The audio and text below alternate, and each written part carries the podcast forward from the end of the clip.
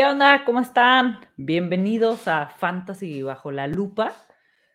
Ay, como cada martes nos lamentamos de tanta lesión, de tantas bajas y ahora le agregamos los bye weeks y en temas fantasy va a ser una locura esta semana. Si sobrevives esta semana, estás del otro lado. Les voy a leer todos los equipos que descansan esta semana yo no sé por qué lo organizaron así y también no entiendo por qué hay equipos que no descansan como Miami, ya que siempre que, viajan a Londres o tienen partidos fuera de, de Estados Unidos, les dan descanso por el tema del avión, por el desgaste. Y en este caso, que Miami y Jaguares jugaron el, el, domingo en Londres, a Jaguares sí le dieron descanso y a Miami no. Entonces, si alguien sabe por qué, estaría buenísimo que me contara porque no lo entiendo. Pues esta semana 7 descansan los Buffalo Bills, los Dallas Cowboys, los Jaguares de Jacksonville, los Chargers de Los Ángeles, Minnesota Vikings y Pittsburgh Steelers. Descansan nada más y nada menos que seis equipos. La semana 8 descansan dos. Entonces yo entiendo por qué no equilibraron de 4, 4, 4, 4. Para, digo, para que no nos dejen estos fantasies así de colgados, porque pues en temas fantasy, Dallas, yo creo que todos quisimos tener un Elliot, una Mari Cooper, un CD Lamb, un Dak Prescott, incluso hasta un Pollard, ¿no? En, en flex o en, en ligas profundas. Y por parte de los Buffalo tenemos a Josh Allen, a Stephon Dix, su defensa, a Emmanuel Sanders, a Beasley, la verdad, a Knox, que ha sido de mis waivers favoritos, este Tyrant. Entonces, está grueso, ¿no? Este, por parte de los Jaguares, bueno, ahí tenemos un poco menos de jugadores, pero también en Chargers tenemos a Herbert, tenemos a, a, Mike Williams, a, a Eckler, híjole, a, Josh Allen, tenemos muchos jugadores de estos equipos. En Minnesota tenemos a, Jefferson, a Tillen, a Cook, a Mattison, a Cousins. Y en Pittsburgh tenemos un Claypool, un Najee Harris. Entonces, ya juntando estos, yo tengo unas ligas que me descansan ocho esta semana, ¿no? Pero bueno, ahorita vamos a ver cuáles son los remedios, qué vamos a hacer. Vamos a, ahorita Katsuo va a entrar con nosotros está terminando un programa y dijo que entraba unos minutitos más tarde, pero arranqué para no hacerlos esperar, ir hablando de esta bye week, ¿no? Yo hice el recuento de los daños de, de mis ligas hoy por la mañana y hay unas que yo creo que te puedes dar el lujo, no obviamente de tirar la toalla, porque nunca se debe tirar la toalla en el fantasy, pero sí, híjole, te la piensas, ¿no? En, en tirar a jugadores. Entonces, si tienen un buen récord, si tienen un buen score, no tiren por desesperación a, a jugadores que les van a levantar eh, en las siguientes semanas. Por ejemplo, yo tengo un equipo a Dak Prescott, a Cook, a Singletary, Mattison, que ellos pues pueden ser cambiables, a Tillen, a Mike Williams, a Deontay Johnson y la Vizca Chenault, ¿no? Entonces, tirar a uno de ellos bueno, Mattison, la verdad lo tengo por el tema de Cook, que anda medio, ahorita ya está bien, pero pues si se lesiona, ahí lo tengo de Hancock.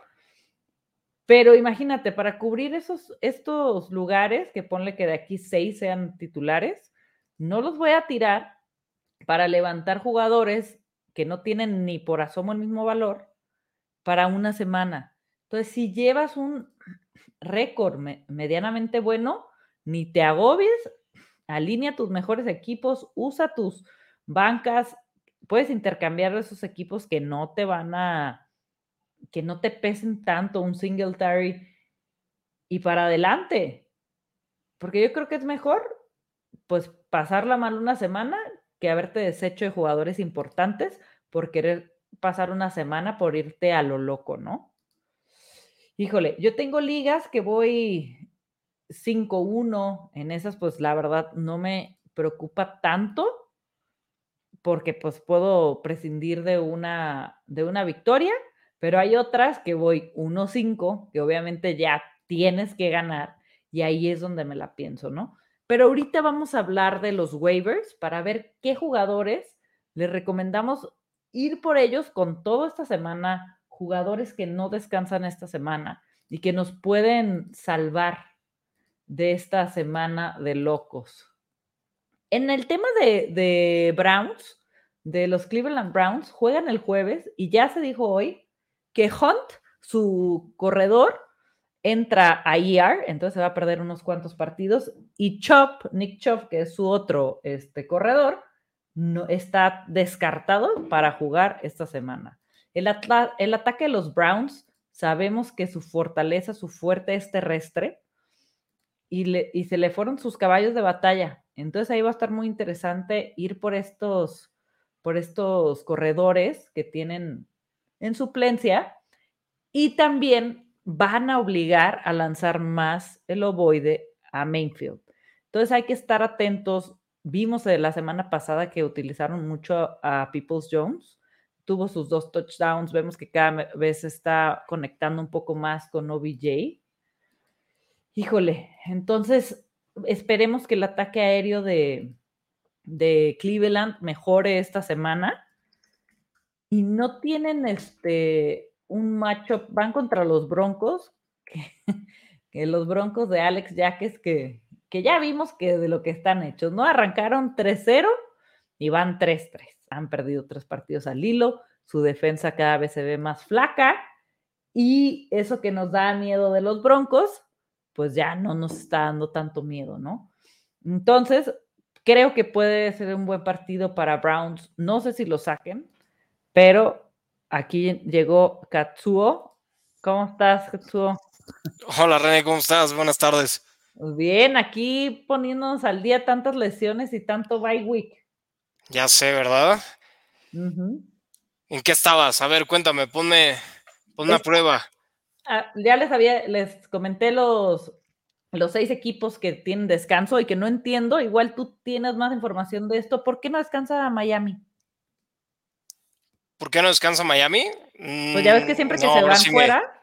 Me, agarraste en curva, no tengo ni la menor idea de por qué no deberían de descansar. Todos deben de descansar alguna semana. No sé si. Ah, no, no. Miami sí descansa ah, hasta, la, hasta la número 14, pero normalmente cuando se van a Londres, por el vuelo largo y por el desgaste, pues siempre descansan los que se van a Londres. Ponle Jets y Atlanta. Claro, no, sabía incluso que era, que era como estrictamente necesario si venían de Londres regresando. Digo, sí pasó con, los Falcons, ¿no? Esta semana. Sí, con los Jets. Y descansa Jaguares. Los únicos que no descansan es Miami. Y por el tema me hubiera encantado que quitaran a un Minnesota, Dallas o, Chargers y metieran a Miami, ¿no? Por el tema del fantasy. De acuerdo. ¿Y cuál es la lesión que crees que me dolió más del fin de semana? Híjole, a mí la de Hunt.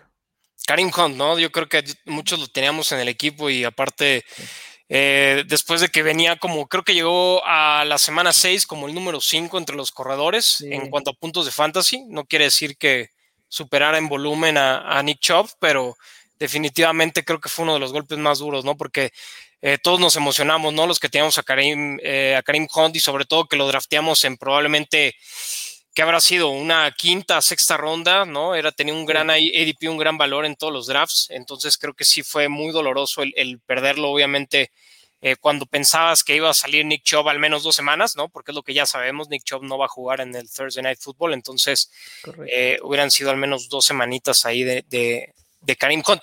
Que muy chistoso, ¿no? Porque la temporada pasada, justamente cuando no estuvo Nick Chubb, Karim Hunt en realidad no fue tan productivo como cuando sí estaba Nick Chubb. Entonces parece que, es como algún tipo de tendencia o maldición. Entonces eh, va a ser interesante, ¿no? Si, si es Felton o, de Ernest Johnson el que se queda, obviamente que eh, con más volumen, siempre este tipo de situaciones son confusas y pueden ser este completamente todo lo contrario. Creo que Ernest Johnson es el favorito, ¿no? Para quedarse con ese volumen. Eh, no sé si ya platicaste eso y que probablemente eh, en el waiver wire de muchas personas va a ser el número uno, sobre todo en las ligas complicadas, ¿no? En las ligas de, 12, 14 equipos. Eh, y yo les diría que no, no se vayan por Ernest Johnson. Para mí se me parece que es una mala opción. ¿Por qué? Porque creo que para la siguiente semana ya va a estar Nick Chubb. y sí, sí, probablemente te saque del apuro esta primera semana, pero no sé a largo plazo, sobre todo en las que son de presupuesto qué tanto debas de gastar ahí o de lo que te quede presupuesto, ¿no? Porque si son unos atascados como yo, seguramente ya no tienen presupuestos, entonces... Pero bueno, dime, dime, dime, dime, dime, platícame, dispara. René, Híjole, ponme aprietos. Fíjate, eh, justo lo que estabas diciendo, eh, a mí me gusta más Felton. Yo tengo a Felton y fíjate que lo tomé la, semana pasada, intenté buscar a, Felton y, y, mira, salió lamentablemente, yo estoy muy triste por la baja de Chop, pero tú que eres el rey de los trades, Katsuo, estoy en una liga gracias, gracias, gracias. Cada semana haces trades, conmigo ya hiciste uno que ah, yo estuve encantada y creo que tú también. Entonces, como dice Chato, no hay mejor trade que el que las dos partes se quedan tranquilas, ¿no? Creo que, pues mira, a mí me, creo que el trade es algo importantísimo en fantasy fútbol, es una parte fundamental y creo que también pone a prueba tus habilidades, ¿no? Para jugar fantasy fútbol. Creo que muchos, hay algunos puristas, ¿no? Que dicen que casi, casi prefieren como jugar béisbol como si fuera, este, no fantasy fútbol, ¿no? Y que no hay trades. Eh, critico mucho el, el, y yo participo, ¿no? En, el estadio Fantasy Bowl, ¿no? Que no se permiten los trades. Yo le digo a Mauricio Gutiérrez que por favor quite esa absurda regla, porque eso no es fantasy fútbol, ¿no? Eh, pero bueno, cada, cada purista con su tema, ¿no? Creo que eh, ¿a qué pone prueba tu, tu, tu, conocimiento o simplemente el saber aprovechar, ¿no? Las necesidades de otros equipos, eh, la frustración de otros equipos y hay veces que los demás pues no se dan cuenta de eso, ¿no? Que están como que tan metidos en su equipo que, ni siquiera se ponen a observar cuáles son toda la gran variedad, ¿no? Porque hay combinaciones, este, ahora sí que infinitas, por decirlo así, de, los trades que uno puede hacer. Y eso es padrísimo, ¿no? Platicando de justamente la liga en que compartimos, creo que mi primer trade justamente fue contigo. Eh, si no me equivoco, aproximadamente la semana 3, ¿no? Que en la que todavía había mucha incertidumbre si llamar Chase en realidad es, iba a producir lo que este, estaba produciendo, ¿no? En las primeras semanas. Y te lo cambié justamente por Kyle Pitts, ¿no? Que, que creo que ya por fin lo vimos ahora en Londres, ¿no? Con el potencial que se esperaba. Eh, y creo que esa es el, justamente la producción que va a estar teniendo Va a regresar probablemente Calvin Ridley, entonces vamos a ver qué tanto le afecta eso, que bueno, Calvin Ridley en realidad no ha sido el stud que esperábamos todos en la posición. Sí, hombre. Pero eh, creo que viene, viene a la alza Kyle Pitts definitivamente. Y bueno, eso fue mi primer trade, ¿no? De llamar Chase, tú me diste a llamar Chase, yo con Kyle Pitts, llamar Chase, pues ahorita se encuentra top 10 en la posición en puntos de fantasy, entonces me parece que me fue bien, ¿no? ¿En, qué aspecto? Ese trade, eh, y, les platico un poquito, digo, para que como que esto de la psicología del trade también tenga un poco de sentido, eh, me, abrió las puertas a hacer otros trades, ¿no? Y esos otros trades, ¿cuáles fueron, no? Yo ya tenía, por ejemplo, en mi roster, en ese momento tenía Antonio Brown, tenía Mike Evans y tenía justamente ya Jamar Chase, ¿no? Entonces, ¿qué quise hacer? Bueno, quiero construir mi equipo. Mi equipo obviamente es, una estrategia, este, ser running backs, ¿no? Eh, mis, running backs eran Miles Sanders y Josh Jacobs. Ahorita voy a platicar cómo llegué a, un nuevo trade ahí justamente, pero eh, una vez que ya tenía esos receptores estrellas, eh, que es Jamar Chase, Antonio Brown, Mike Evans y Stephon Dix, esos eran los cuatro receptores que tenía. Entonces tenía un receptor ahí volando, sobrándome en realidad, ¿no? Claro en, una, en las primeras semanas, en la semana 2, tomé a el Patterson, entonces digamos que tenía a cuatro, cuatro jugadores, ¿no? Eh, eh, cuatro receptores elite y tenía a el Patterson, que es este comodín que es running back y, bueno, que en la, en la, plataforma NFL solamente te lo deja colocar como running back, pero bueno, en Yahoo, en Sleeper te lo deja colocar justamente eh, con esta ambigüedad, ¿no? De posición, ya sea running back o, receptor.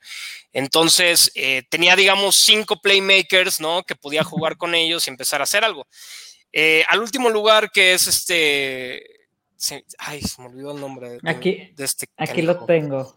Em, en dos está Pittsburgh Steelers. sí, ese es su equipo, Pittsburgh Steelers, pero, pero no sé si es, si es Arthur. Arthur, correcto, Arturo. Eh, Arturo, entonces llegué con esta propuesta, le di a el Patterson, le ofrecí a el Patterson y a Mike Evans. Eh, en ese momento, para mí, el Patterson pues, no tenía el valor que tiene ahorita. Cordar el Patterson ahorita es el número 5 en puntos de fantasy de skill players, ¿no? No contando corebacks, entonces, pues no sé qué tanto en realidad le perdí, ¿no? A ese trade. Le di a el Patterson y a Mike Evans, ¿no? Eh, la semana que el Patterson metió tres touchdowns, por cierto, y lo cambié por CD Lamp, que no me parece para nada tampoco una mala inversión. Me digo, CD Lamp, esa semana CD Lamp hizo tres puntos, ¿no? Y el Patterson hizo tres touchdowns, Mike Evans hizo dos touchdowns y bueno, eh, no me costó la semana, afortunadamente. Sí, como que me dolió un poquito siempre cuando pasa eso en los trades, eh, pero creo que a largo plazo era lo mejor. Y eso me ayudó a construir otro trade que ya venía negociando. Quería a Tariq Hill en mi equipo porque es una liga super flex donde tengo a Patrick Mahomes. Y bueno, estuve jode y jode al señor que tenía al señor Terry Hill, ¿no? Hasta que llegó CD Lamp a mi equipo y le mandé esa propuesta, ¿no? De hecho, le mandé llamar Chase eh, y Stephon Dix, le mandé esa opción o le mandé la opción de eh, Stephon Dix y CD Lamp, ¿no? La cual fue la que sí logré cerrar, la de CD Lamp con, con Stephon Dix, que Stephon Dix el día de ayer por fin ya dio ese salto de calidad que todos estábamos esperando, su mejor actuación hasta ahora. Eh, no le alcanzó a los Bills eh, de todas maneras, pero bueno. Eh, entonces, bueno, junté a Terry Hill, a llamar Chase y a Antonio Brown en mi equipo, ¿no? Que estoy muy contento, la verdad, con ese, con ese tridente de receptores en este momento. Creo que Antonio Brown eh, eh, fue un regalo en el draft, ¿no? Desde el draft sabía, lo traté de, agarrar en todas las ligas que pude, eh, un poquito más temprano. Mucha gente me decía, ya está viejo, está Mike Evans, está Chris Godwin, ¿no? y, para los que no vieron, las últimas semanas, desde que estuvo él, fue obviamente el, el receptor que obtuvo más targets, más, más blancos de parte de Tom Brady. Y no solamente eso, ¿no? Ya se venían los reportes de, Bruce Arian, de muchas personas que se veía en, eh, ahora sí que en, su prime, ¿no? Como si estuviera en su prime con, los Steelers. Y, es un Hall of Famer, ¿no? Es un futuro Hall of Famer que si tenía esa explosión y esa velocidad, seguramente iba a producir como lo está produciendo en este momento. Entonces, junté esa trifecta y después, ya para no, estoy haciendo el cuento larguísimo, perdón, pero bueno, es, de fantasía. No, no, yo encantada, claro. Eh, Después vino la oportunidad de conseguir a Jonathan Taylor en este equipo que era eh, diseñado con cero running backs, ¿no? Teniendo, que, teniendo en cuenta que Miles Sanders y, este señor eh, eh, Josh Jacobs, pues no han tenido el mejor de los años, ¿no? Josh Jacobs por temas de lesiones, ¿no? Se perdió un par de semanas. Miles Sanders, pues no ha podido encontrar la zona prometida, no, no ha anotado un solo touchdown en toda la temporada. También creo que esto se debe mucho a, eh, es culpa de Jalen Hurts, ¿no? Que, le roba mucho estos, estos este, touchdowns, ¿no? De, corto yardaje en la zona roja. Eh, entonces, pues bueno, dije, mi siguiente paso es conseguir un buen corredor, ¿no? Eh, Jonathan Taylor empezó lento la temporada, como tres semanas muy lentas. las últimas dos, obviamente, es el stud que hemos esperado, la de contra Baltimore y esta última contra Houston fue la, paliza, porque obviamente no, ni, me, ni figuró en mi radar de este domingo, ¿no? Ay, a mí se me olvidó en el, en el Sunday on the Review hablar de este partido y me pelearon. Sí fue Colts Texas. Correcto, no te preocupes, nadie va a querer ver ese partido, la verdad. Quien, lo haya visto tiene problemas. Eh, ¿Sabes qué? Me das, puedo me dan un segundo más para cerrar la cortina porque si te fijas me está dando el solezazo. No te preocupes. Vamos a esperar. Acá tú ya estás por Ya, de volada, no me tardé. Eh, discúlpame. Entonces dije, bueno, necesito conseguir un corredor. Eh, el último lugar, que es Arturo, ya es alguien con quien había negociado previamente. La verdad es que creo que él quedó en buenos términos porque fue un buen trade para él, un buen trade para mí. Eh, el Patterson, pues ha dado, no ha dejado de producir desde que se lo di.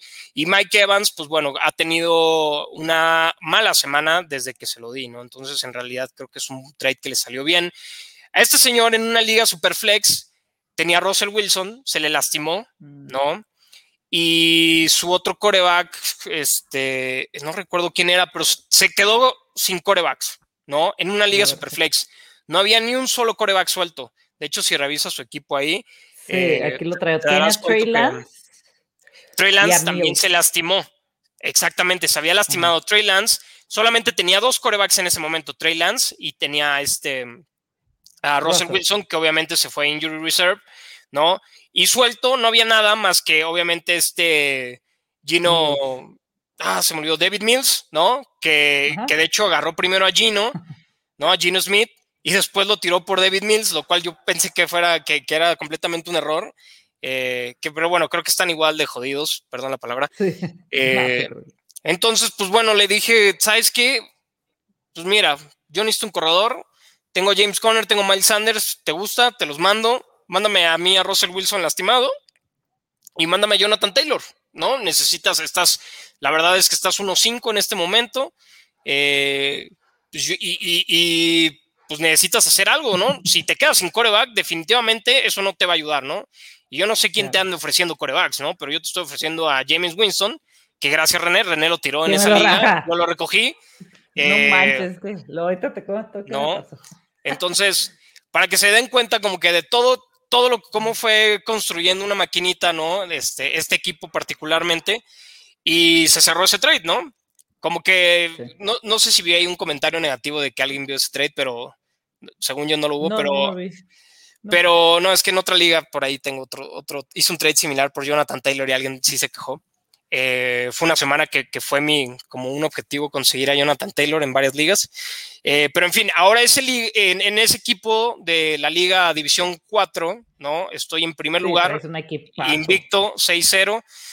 Es una liga superflex donde tengo a Patrick Mahomes, a Aaron Rodgers de corebacks titulares. Esos son desde el draft original. Me quedo con corredores de Josh Jacobs, eh, Jonathan Taylor. Mis receptores ya los dije, es Antonio Brown, Jamar Chase y Terry Hill. Mi ala cerrada es Dalton Schultz y Rob Gronkowski. Rob Gronkowski también lo drafté desde el principio. También en todos, en muchísimas ligas inclusive, nadie lo drafteó.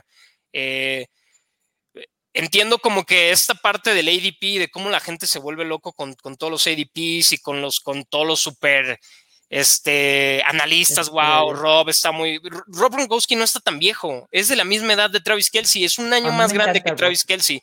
Eh, y para los que vieron el Super Bowl, ¿no? Y las últimas semanas, eh, Rob Gronkowski empezó a agarrar ese ritmo de juego conforme fue terminando la temporada y es muy fácil entender que después de un año de no jugar, eh, tienes que ponerte en ese football shape, ¿no? Porque bajó mucho de peso. Lo que sí es que regresó muy sano, lo cual era algo que ya tenía dos años cuando, ah, en los últimos dos años de su carrera en, en Nueva Inglaterra, estuvo siempre lastimado y es algo, son como que factores que tienes que considerar, pues, ¿no? Claro. Em, y, y, en el Super Bowl metió dos touchdowns, o sea, era el Gronk que estábamos viendo de hace tiempos, ¿no? Este, eh, creando esa separación entre los defensivos, siendo el arma principal de, de Tom Brady en el red zone, y bueno, pues ahí está la respuesta, ¿no? Eh, agarré a Dalton Schultz libre, ¿no? Que para los que no se estaban dando cuenta, a la semana 2, 3, creo que lo platicamos ahí en un live, ¿te acuerdas? En Twitter de Máximo Avance. Eh, este, este, este señor va a ser una estrella, si no es que ya lo es, ¿no? El volumen, eh, la forma en que le están diseñando jugadas, es alguien que está recibiendo el volumen y que está en una ofensiva de alto rendimiento donde obviamente está CD Lamp, ¿no? Que va a recibir una atención especial. Está Mari Cooper, que sigue siendo probablemente no, un mentor para CD Lamp y un, receptor uno en cualquier equipo, y aparte con un ataque terrestre monstruoso, ¿no? Con este Ezekiel Elliott y mi personal favorito, Tony Pollard, que creo que en este momento es más talentoso, más explosivo y que debería tener más volumen. Eh, pero bueno, ese es otro, ese es otro tema por ahí.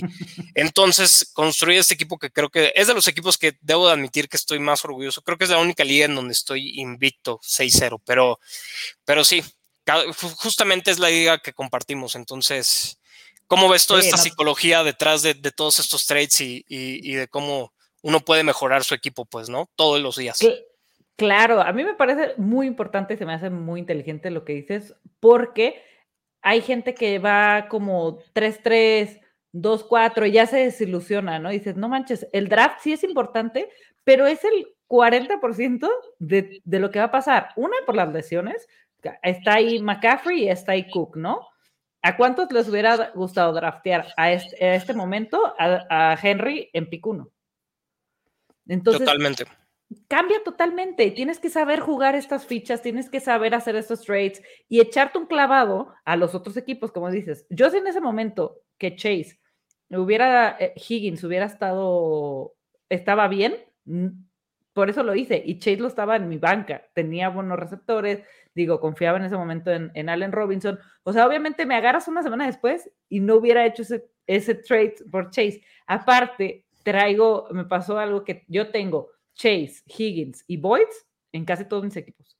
O sea, a mí la ofensiva de Burrow me encanta. Entonces, fue como esa manera de decir, híjole, y ya, claro, obviamente, y aparte yo aseguré es, ese slot de Tyrant que es un dolor de cabeza cada año, ya Pitts no lo muevo, ya tuvo su bye week, digo, si pasa una lesión, pues no podemos hacer nada, pero yo ya tengo mi slot, ¿no? Entonces yo Ahí tengo Schultz y, y, a Gronk, entonces podemos hacer otro trade, ¿eh? no hay ningún problema. Bien, de que yo a Gronk me encanta, yo también, aparte por la parte que me toca de los Patriotas y de Gronkowski, le tengo un cariño tremendo y se me hacía una locura que se fuera tan bajo. Entonces sí tengo muchos Gronks, este, me encanta y tienes toda la razón, o sea, es un año más grande que Kelsey y lo, y lo hacen tantito al lado, ¿no? Y, y es irreal la diferencia en la que se iba Kelsey y, y Gronk. Pero adentrándonos a los trades que tuvo, tuvo hoy por hoy, hoy, semana 6, viene esta locura de, los bike weeks. ¿A quién venderías caro por lo que está haciendo hasta ahorita y no se la compras? ¿Y a quién comprarías barato? Que sabes que va a tener esa explosión, que no la está teniendo e irías por él. Así como dijiste, me voy por Taylor. ¿Ya? Este, ahorita, ¿por quién irías? Ahorita, ¿por quién iría? Creo que creo que todavía hay gente que puede dudar un poquito de Antonio Brown, ¿no? Que tal vez no lo, no, no están convencidos por la edad, por lo que sea, porque justamente es una ofensiva complicada, ¿no? Hay muchas bocas que alimentar en esa ofensiva. Pero al que lo puedan convencer de sacarle a Antonio Brown, ese fue un trade que hice también en las ligas donde no lo conseguí. En la semana 1 y semana 2 me puse a trabajar a conseguirlo y lo conseguí baratísimo en muchas ligas, baratísimo. Hubo una liga donde lo conseguí por una defensa y, y por este, por, por, por este Judy de los Broncos, que ya ven que se lastimó, en esa semana se lastimó luego, luego, y así, obviamente para mí fue como, soy un puto genio, ¿no? Un puto amo de esta madre, pues porque, o sea, con la suerte increíble, ¿no? Eh, ¿Por quién buscaría ahorita barato, ¿no? Y que creo que va a ser, va a ser una, una buena adquisición, vayan por Josh Jacobs, ¿no? Creo que si Josh Jacobs se mantiene sano, eh, va a ser un jugador que sí va a subir su producción. Creo que va a cambiar un poquito el estilo de los juegos, el de, juego de los Raiders ahora que no está John Gruden. Eh, creo que va a haber un poquito más de, de, acción y sobre todo es un ariete, ¿no? Para el goal line es un ariete, es un jugador que, que tiene una explosión y que por el tema de lesiones y, otra vez repito, el tema de los ADPs eh, hace que, que, luego el valor de los jugadores sea muy engañoso, pero eh, esta ofensiva está produciendo y siempre una ofensiva que está produciendo y que se está acercando al goal line, ¿no? Y, debes de tener ese corredor, ¿no? Entonces, Josh Jacobs es alguien que me gusta particularmente y que creo que se puede ir barato, ¿no? Que puedes conseguirlo barato y que puedes, eh, busquen a, los, a las personas que están en los últimos lugares de su tabla, son los que están más desesperados, ¿no? Sí hay una, hay, hay un ¿cómo decirlo? Un factor psicológico en esa parte. Es una presión, ¿no? De que si no ganas ya un partido, probablemente estés fuera. Y es real, ¿no? Tampoco la presión es, una, es una mentira, pues, ¿no? Si tu equipo va este, 0-6, ¿no? 1-5, probablemente eh, tengas que hacer algún cambio, ¿no? Eh, y sobre todo si tienes, hay equipos de, de, esos que tienen unas superestrellas, ¿no? En, nuestra, en esa liga que compartimos, la persona que tiene el cómodo Avante Adams y Alvin Camara tiene una sola victoria, está 1-5 y no los quiere soltar. Y tal vez está haciendo lo correcto, ¿eh? Pero yo sí ya buscaría diversificar, pues, ¿no? En una liga que empecé 0-3, antes que se lastimara Christian McCaffrey, tuve el pick número uno, es un super flex. Eh, remodelé mi equipo por completo. Por ejemplo, eh, cambié a Christian McCaffrey en ese momento. Eh, y esto me lo ofreció la otra persona, ¿eh? porque estaba buscando un trade diferente. Me dijo, ¿qué quieres por Christian McCaffrey? Vi su equipo, tenía a CD Lamp y tenía a Derrick Henry. Y le dije, quiero esos dos. Este, Entonces le di a Christian McCaffrey antes de que se lastimara, ¿no? Que quede claro, ¿no? Si, vas a cambiar a Christian McCaffrey, que sea por algo así, pues, ¿no? Eh, entonces me dio a Derrick Henry, a CD Lamp, ¿no? Obviamente esta semana ya me, eh, explotaron los dos, ¿no? Entonces fue una semana que gané por más de 200 puntos, una liga super flex. Eh, remodelé mi equipo ahí también. El otro trade que hice fue di a Gibson y di a, a, Jalen Hurts por, por Lamar Jackson, ¿no? Que también creo que me funcionó ahí en Liga Superflex, ¿no? A pesar de que Jalen Hurts creo que ha sido súper productivo de estar en los top 5 de los corebacks. Eh, pero bueno, no, es que es, es, una gran variedad. No te podría decir que como que tengo algunos jugadores en particular por cuál ir, sino que simplemente tienes que analizar la situación, tienes que analizar dónde estás tú en la tabla, porque tal vez tú eres el que tiene que mover a Davante Adams o Alvin Camara o, alguien así, ¿no? Eh, y hay gente que pues, se, se pues, no, no, no, quiere buscarle, ¿no? A su equipo y eso creo que es un error, ¿no? Incluso si tú eres el que está abajo y tienes que dar a tus superestrellas, pues bueno, busca ese trade donde vas a cambiarlo tal vez por, eh, si no es el elite, ¿no? Pues los que están abajito del elite, ¿no? Eh, y diversificar un poquito tu equipo porque siempre, si no tienes ese jugador de sobra como lo platicaba hace rato, como yo los tenía, entonces tal vez sí no debes de ir por, por esos trades donde tú quieres conseguir a alguien más elite, ¿no? Que probablemente te va a dar, eh, no sé si llamar Chase y la diferencia entre llamar Chase y Tyreek Hill es ahorita 20 puntos eh, y estoy dando a un llamar Chase, ¿no? Y a un Stephon Dix, pues obviamente al final de la temporada van a sumarte más esos dos juntos que un Tyreek Hill, es obvio, pues, ¿no? Pero si no tienes ese jugador eh, si tienes ese jugador extra, entonces sí busca ese trade por el jugador elite, ¿no? De que dos, de dos jugadores que probablemente van a terminar top 5, como fue el caso de este trade de CD Lamp y, Stephon Dix, es de mis favoritos de este año.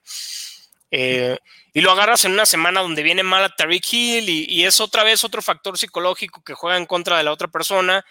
Eh, viene de una buena semana los otros jugadores y dice, bueno, pues los voy a tomar, ¿no? Entonces, hay muchas maneras de, de hacer trades, ¿no? Eh, obviamente, sí, yo estoy buscando constantemente a los que están abajo de la tabla, a los que están más desesperados. Eh, esa es la primera. Y la otra es busca sus necesidades, pues, ¿no? Hay otra persona que, que se quejó conmigo en una liga, así me escribió de que no puede ser que hiciste este trade y, y, hasta casi, casi me reclamó, ¿no? Así de dónde está tu moral y que no sé qué.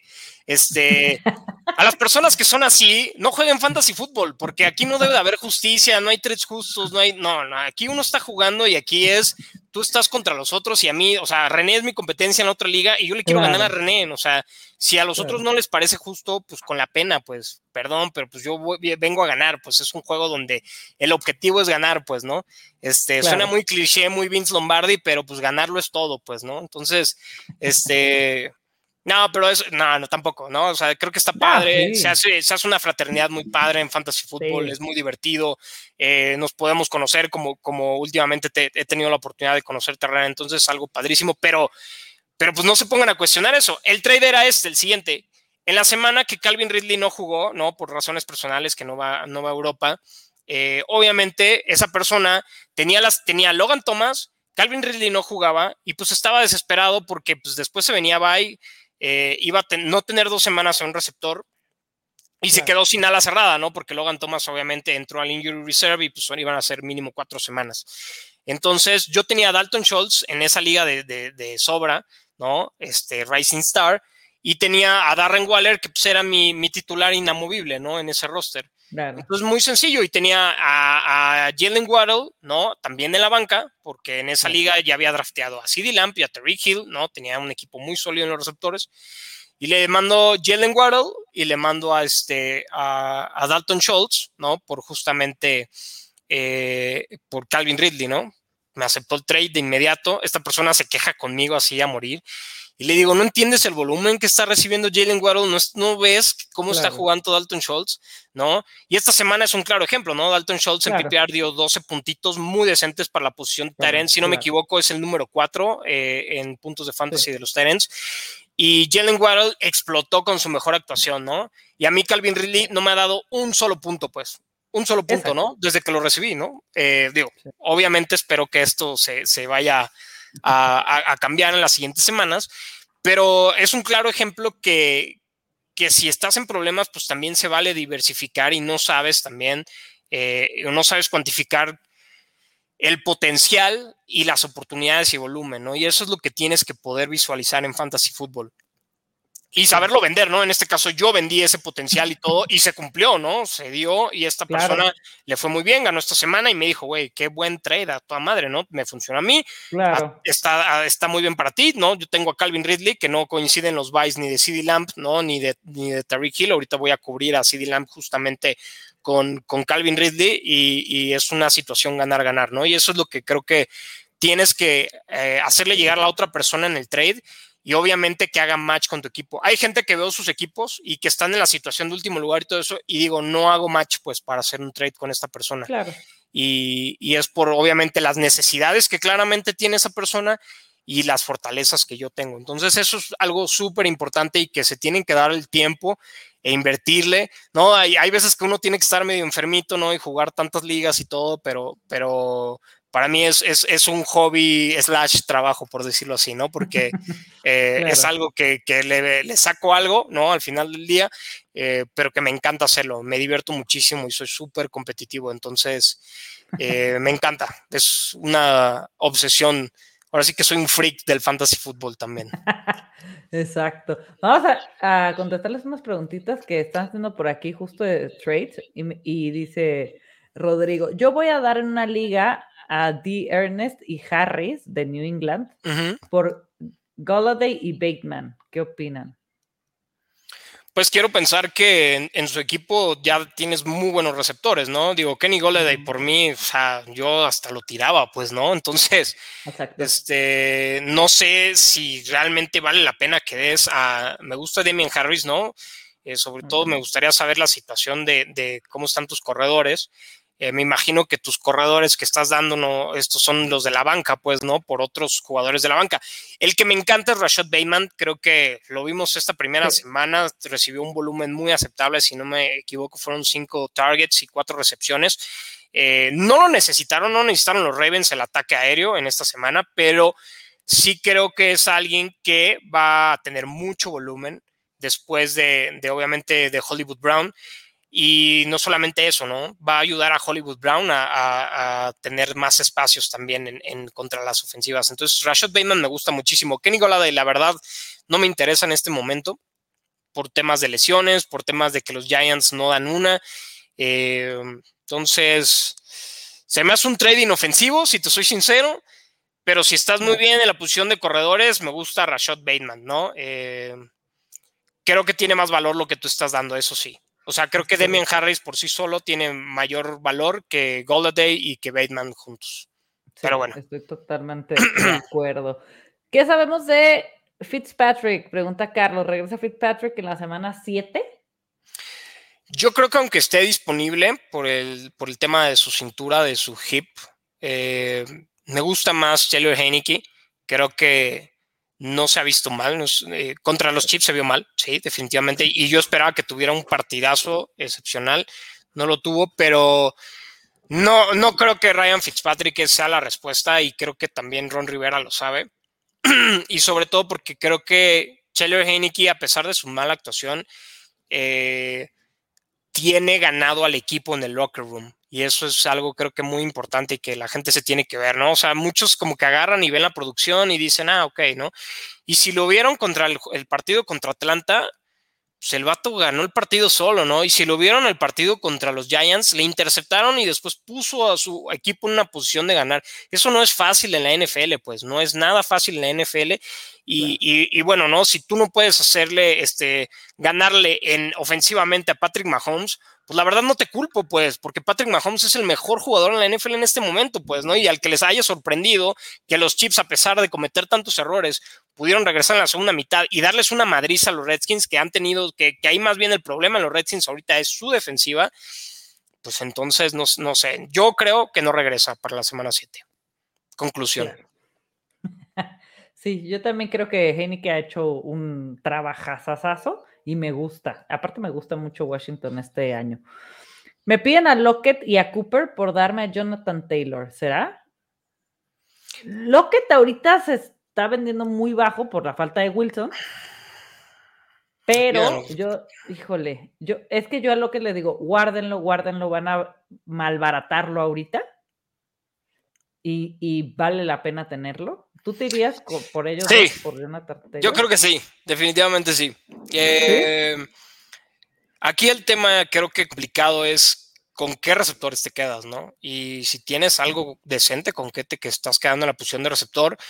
Eh, bueno, Lockett, obviamente, fuera de la semana 1 y 2, no ha sido espectacular. Eh, y ahorita con Gene Smith no va a cambiar esa situación. E inclusive si consiguen a Cam Newton y Cam Newton se vuelve el titular, ¿no? O sea, ¿en qué tanto tiempo va a dominar el playbook, ¿no? O sea, el paquete de jugadas va a ser muy limitado. No me gusta lo que tiene en este momento. A Mari Cooper, pues bueno, tiene semana de bye ahorita, ¿no? Entonces, pues de alguna manera no te va a ayudar en esta semana y si estás en problemas y si ocupas a alguien como Jonathan Taylor, ¿no? Que creo que ya agarró el ritmo, que creo que la ofensiva de los Colts lo sabe, ¿no? Tienen un matchup creo que relativamente sencillo este fin de semana, no, recuerdo bien quién es, pero no sé bien contra quién van, pero yo lo tomaría. La verdad es que yo lo tomaría y, después de toda la explicación que ya di de Jonathan Taylor y de cómo lo fui cazando, me agrada el trade. Eh, tengan en cuenta esto, hay más receptores, ¿no? Es un tema de volumen otra vez, ¿no? De un tema de volumen. Hay más receptores eh, en la NFL que corredores, ¿no? Y corredores elite, como es Jonathan Taylor, porque si no me equivoco, es estar top 3 en este momento en producción de puntos de fantasy, eh, o está muy cerca de, por lo menos sé que está en el top 5. Eh, creo que vale la pena, sin duda alguna. Yo, yo, si ya está el trade ahí puesto, ponle a aceptar ya, o mándalo en este momento y que te lo acepten. Correcto. Y él mismo dice, e igual quieren a Camara por Jacobs plop, me niego a soltar a cámara, pero como dices, Katsuo, quizá es momento no, no, no, no, no, no, no, no. A ver, es muy diferente, ¿no? Eh, así no va este trade, no, no, no, o sea, no, no, no. Alvin Camara, quédatelo, por favor, ¿no? Y, y Josh Jacobs hay que conseguirlo, pero por algo más barato, pues, ¿no? Por una combinación, algo así. Yo creo que Josh Jacobs lo consigues en alguien que esté en problemas, con tal vez un corredor que tengas en tu banca, como alguien del backfield de Arizona, como Chase Edmonds o James Conner, que son corredores muy productivos ¿no? Conner entra en los touchdowns, este, Edmonds recibe muchos, muchos pases, ¿no? Entonces en una liga PPR resulta atractivo y lo combinas con un receptor de media tabla, con alguien eh, que si tienes muy buenos receptores, ¿no? Puede ser que tengas un Tyler Lockett, por ejemplo, disponible por ahí, ¿no? O, una Mari Cooper, ¿no? Y tengas este, otros dos, tres buenos receptores y digas, ¿sabes qué? Puedo hacer esta combinación y pásame a, a Josh Jacobs, ¿no? Eh, pero no, no, no, Camara soltarlo por Josh Jacobs, pero ni de, ni de broma, ¿no? A menos de que te estén dando a Josh Jacobs y a, no sé, a llamar Chase o algo así, una combinación interesante. Entonces, en ese caso, pues sí suelta Camara, ¿no? Y sobre todo si tú eres el que está en problemas, ¿no? Con, con Camara. Eh, pero si estás bien en tu liga y todo eso, y si tomas en cuenta el otro trade y vas a juntar a Camara y a, y a Jonathan Taylor, uff, me encanta ese dúo, ¿eh? O sea, si puedes conseguir ese dúo, adelante. Sí, no, ya Es que tener un, dos receptores, hay dos, hay, hay dos corredores elites, estás del otro lado, porque la explosión que tienen los corredores, y lo vimos esta semana con Henry, es una tremenda locura. A mí lo de Henry, no sabes cómo me tiene encantada, y tenerlo en ligas es que lo disfrutas, ¿no? Yo no tengo, no lo tengo en tantas como quisiera, lo tengo en tres ligas, si no me equivoco, nada más, tristemente. Eh, y bueno, pero creo que soy de los que compraba que es alguien que va a empezar a disminuir dentro de poco su producción, porque alguien tan grande no puede tener esa explosión durante tantos años, ¿no? Eh, creo que lo guardaron tantos años, ¿no? Haciendo este comité que no entendían nunca por qué hacían como comité con él, no tenía sentido en absoluto. Eh, tenían que hacer esto desde el principio con él, ¿no? Que gracias a eso ahorita está siendo fructífero, ¿no? Porque ahora sí eh, eh, ya se entiende perfectamente, oye, dale a este maestro 30 veces el balón y obviamente te va a destruir a los linebackers, o sea, les va a romper completamente toda la, todo el ímpetu a las defensivas, ¿no? Y lo vimos con la de los Bills, que era, si no me equivoco, top 2, ¿no? De la liga en este momento, y los hizo ver como una defensa, pero cualquiera, pues, ¿no? Este, tres touchdowns, ¿no? Ese touchdown de, ¿qué? 76 yardas fueron. Eh, impresionante lo de Derrick Henry, ¿no? Eh, mucha gente tiene mucho miedo, no es, no, no creo que es el, el uno en consenso como Christian McCaffrey porque no atrapa pases, simplemente no le lanzan el balón. Y no necesitan lanzarle el balón, ¿no? Porque es una bestia, es una bestia este, corriendo el balón. Eh, es una o sea, es, una persona que mide lo de un tackle ofensivo, ¿no? Y que pesa lo de lo de un linebacker o inclusive más y que tiene la agilidad y la velocidad de un receptor. ¿no? Es el, el, Next Gen Stats por ahí arrojó que creo que es el, el acarreo más, este, más veloz de lo que va de la temporada. Y dices, ¿cómo este maestro puede correr esa velocidad, no? Y de su carrera incluso, ¿no? Entonces estamos hablando de que, o sea, está mejorando, pues, ¿no? Eh, y para los que han visto sus videos de cómo se ejercita, de los drills que hace de equilibrio, ¿no? o sea, corriendo una colina, ¿no? Hace los drills de agilidad y después hace un sprint a la colina. Es impresionante, de verdad, es, es de definitivamente los jugadores que, que van a marcar una era. Eh, y lo único que le falta para mí es que no solamente, digo, ya la temporada de las 2.000 yardas ya la logró, pero veo que es alguien con el potencial de tal vez romper esa marca, ¿no? Eh, no, no, no, de la de Eric Dickerson, pues, ¿no? Ah. Entonces, va a ser muy interesante ver eso, pues. Y más en esta NFL de esta era donde probablemente ya todos los backfields son un comité, ¿no? Entonces, eh, es de verdad uno en un millón Derrick Henry. Yo creo que el error nuestro ha sido año tras año irnos por otros, siempre está en el top 4, ¿no? Siempre en los drafts, pero siempre decimos esto y tiene que pasar en algún momento. Es que ya va a caer. Es que no, tuvo una temporada tan tremenda que no la puede repetir. Es que ya hizo esto, ¿no? Y cada año es lo mismo. Y este año ese era el speech tanto mío como de muchos analistas que, que escuchaba y decía, es que sí, lo comparto, ¿no? Y toma, la llega Henry y te dice, cállate, que otra vez voy a ir por todas. Y súper importante, se mantiene sano no, y es, es muy extraño el, el, que, el repetir el, campeón de yardas terrestres que, repita back to back es prácticamente imposible, pues, o sea, creo que la última vez que sucedió, si no me equivoco, no sé si fue el año de donde Priest Holmes, este, en, en, en, en los 2000s, no me acuerdo, 2000 y cacho, repitió back to back, pero ha sido muy raro los, los jugadores que repiten eh, el campeonato de yardas este, terrestres back to back. Entonces creo que ese es como que siempre el racional para todos los analistas es no te puedes decir este, ¿no? Y bueno, Christian McCaffrey, la verdad es que si está dentro, ¿no? Si está sano es una garantía, pero bueno, creo que a partir de este año ya lo puedes considerar, ya no va a ser el próximo año, ¿no? El pick número uno por el tema de lesiones, es un injury prone ya, o sea, son dos años consecutivos que tiene así. Mismo caso con Saquon Barkley, ¿no? O sea, otra vez, ¿no? Este, y esta creo que la última fue muy desafortunada, es, es muy claro, completamente incidental. Lo bueno es que no fue un high ankle, es un low ankle, que es mucho más, seguramente, eh, si no esta semana, la que sigue, y probablemente yo creo que lo vamos a ver de regreso, pero pero bueno, no, no deja de ser alguien que constantemente, ya son tres temporadas consecutivas que tiene temas de lesiones, ¿no? La pasada se la perdió, la antepasada se perdió como tres semanas y estas, pues bueno, ya van las primeras dos semanas, tres semanas eh, con el snap count eh, reducido, pues obviamente sí, sí era un tema, ¿no? El no, no poder contar con él al 100%. Se le avisó a muchos, no, no, no les importó, pero bueno.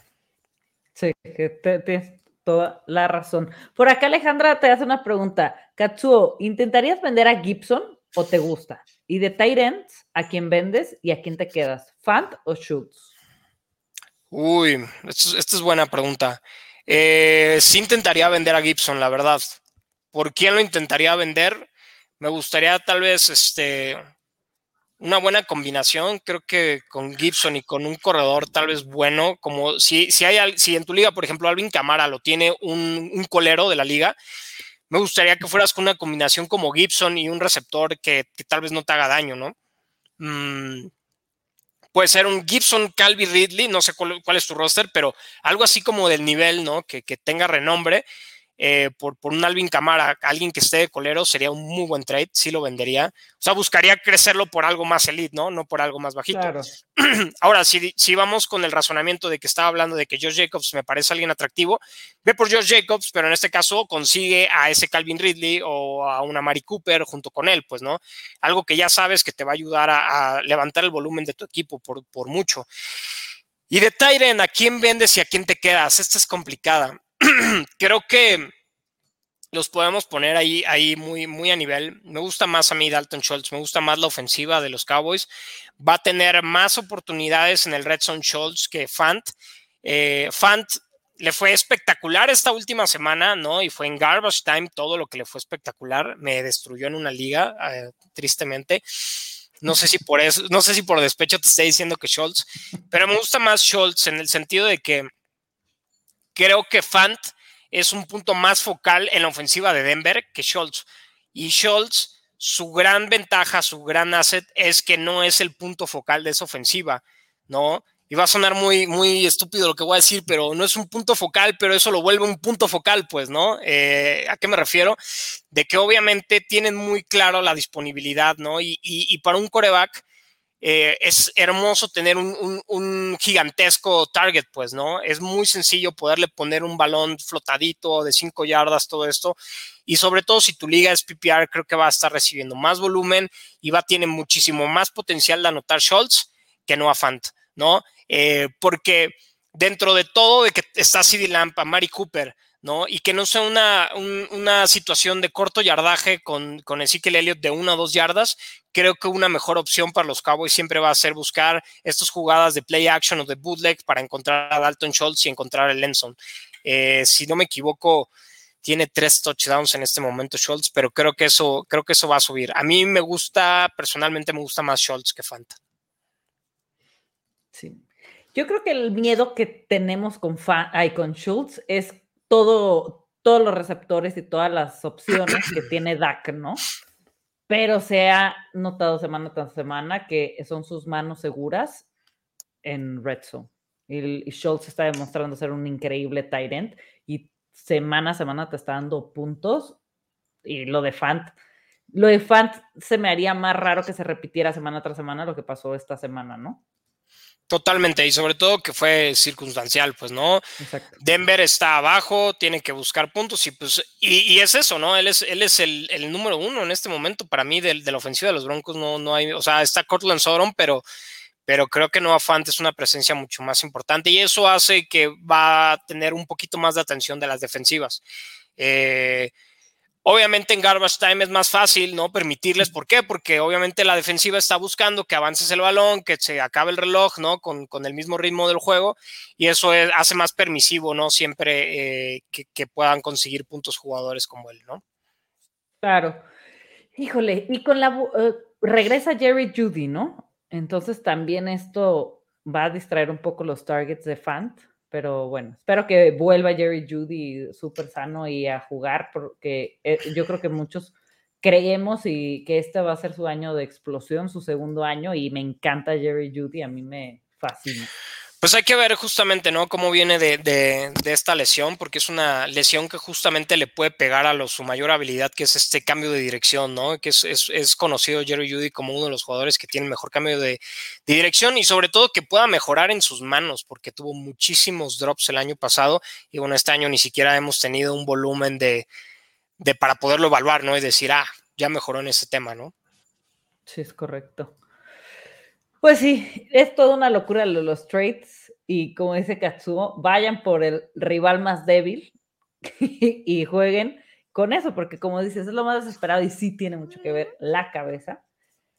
Y pasando a otros temas, Katsuo, ahorita vamos a hablar de los waivers, pero me encantaría saber, sé que le vas a los Chiefs, pero de toda la vida, ¿verdad? Sí, correcto, ¿no? Porque todos no eres de la era de Mahomes.